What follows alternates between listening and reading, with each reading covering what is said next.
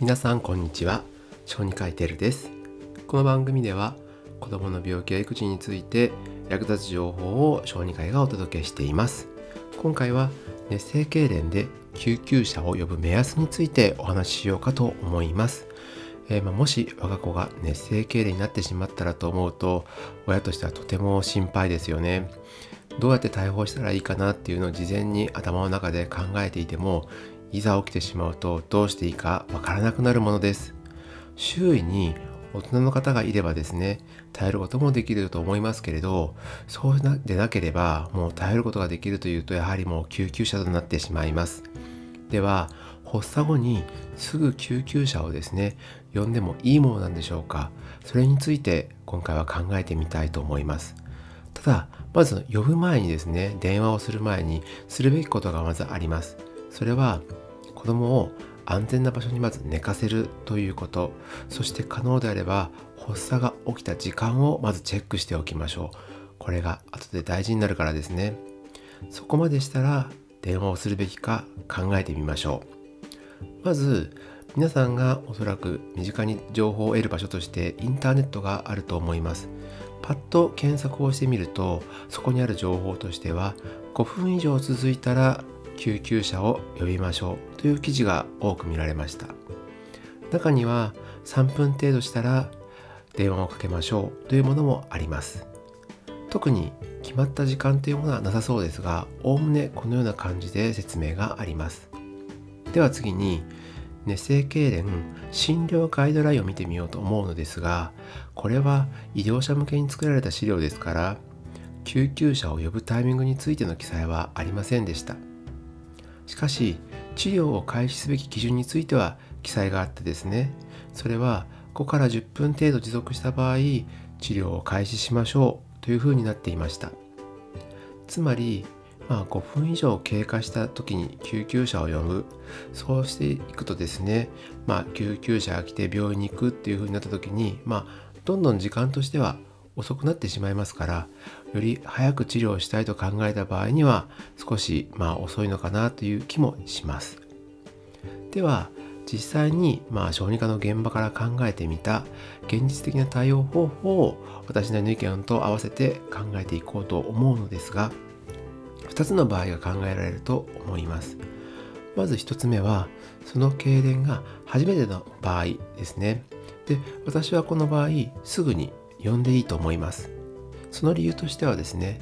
えー、1つ目としてその痙攣がどのような痙攣かわからないからです。もちろん乳幼児で熱が出てたばかりで痙攣となると熱性痙攣の可能性が高いですよね。だけど絶対そうとは言い切れない部分があるのが怖いところです。そういう場合であれば検査も含めてですけれど治療が遅れないようにするべきです。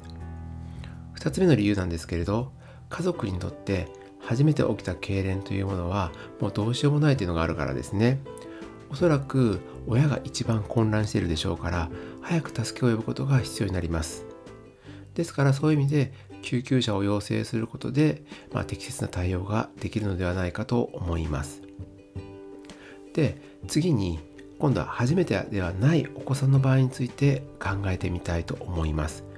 この場合まあ救急車を呼ぶことに関してはですね前に起こした痙攣とその今の痙攣が似ていたりもう何回も繰り返すことによって実際小児科医から具体的な対応方法を教えてもらっている場合であれば少し考え方が変わると思います。明らかに今回の痙攣が熱性痙攣だなとお母さん父さんお母さんでも分かるようであるんであればすぐに救急車を呼んで受診する必要はないかもしれません。ある程度様子を見ていつもと違うもしくは止まる様子がないと思ったら呼ぶと良いかもしれません。その時にではじゃあどれぐらいの時間が経ったら、えー、呼んだらいいのでしょうか。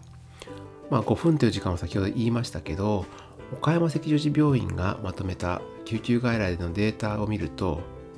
熱性痙攣の平均持続時間というのが3.6分ということでしたつまりしばらく経過を見て5分経過をする前にある程度止まるか止まらないかというのの予想はできるかもしれませんですからもう3分以上経過した時にあ止まってる様子がないなと思ったらまあ、2回目以降でですねどうしたらいいかわからない時は救急車を呼んでも良いのではないかなと私は思います。まあ、このように今回え1回目なのか2回目の発作なのかによって考えたりとかその様子を見て判断するということをいろいろ言いましたが実際まあその現場を見てみない限りはなかなか分かりませんしそれを最初に対応するのはその痙攣を起こしている親御さんね子供の親御さんという方が多いと思いますのでまあその判断は十分尊重して我々小児科医は対応するべきかなと思います。ただ何度も繰り返すお子さんにとってご家族にとって救急車を呼んで病院に行って受診をするというのは大変でもありますからあまりにも繰り返す場合は実際こうだったらこういうふうにしたらいいという対応を十分主治医と決めておくのは良い方法かと思います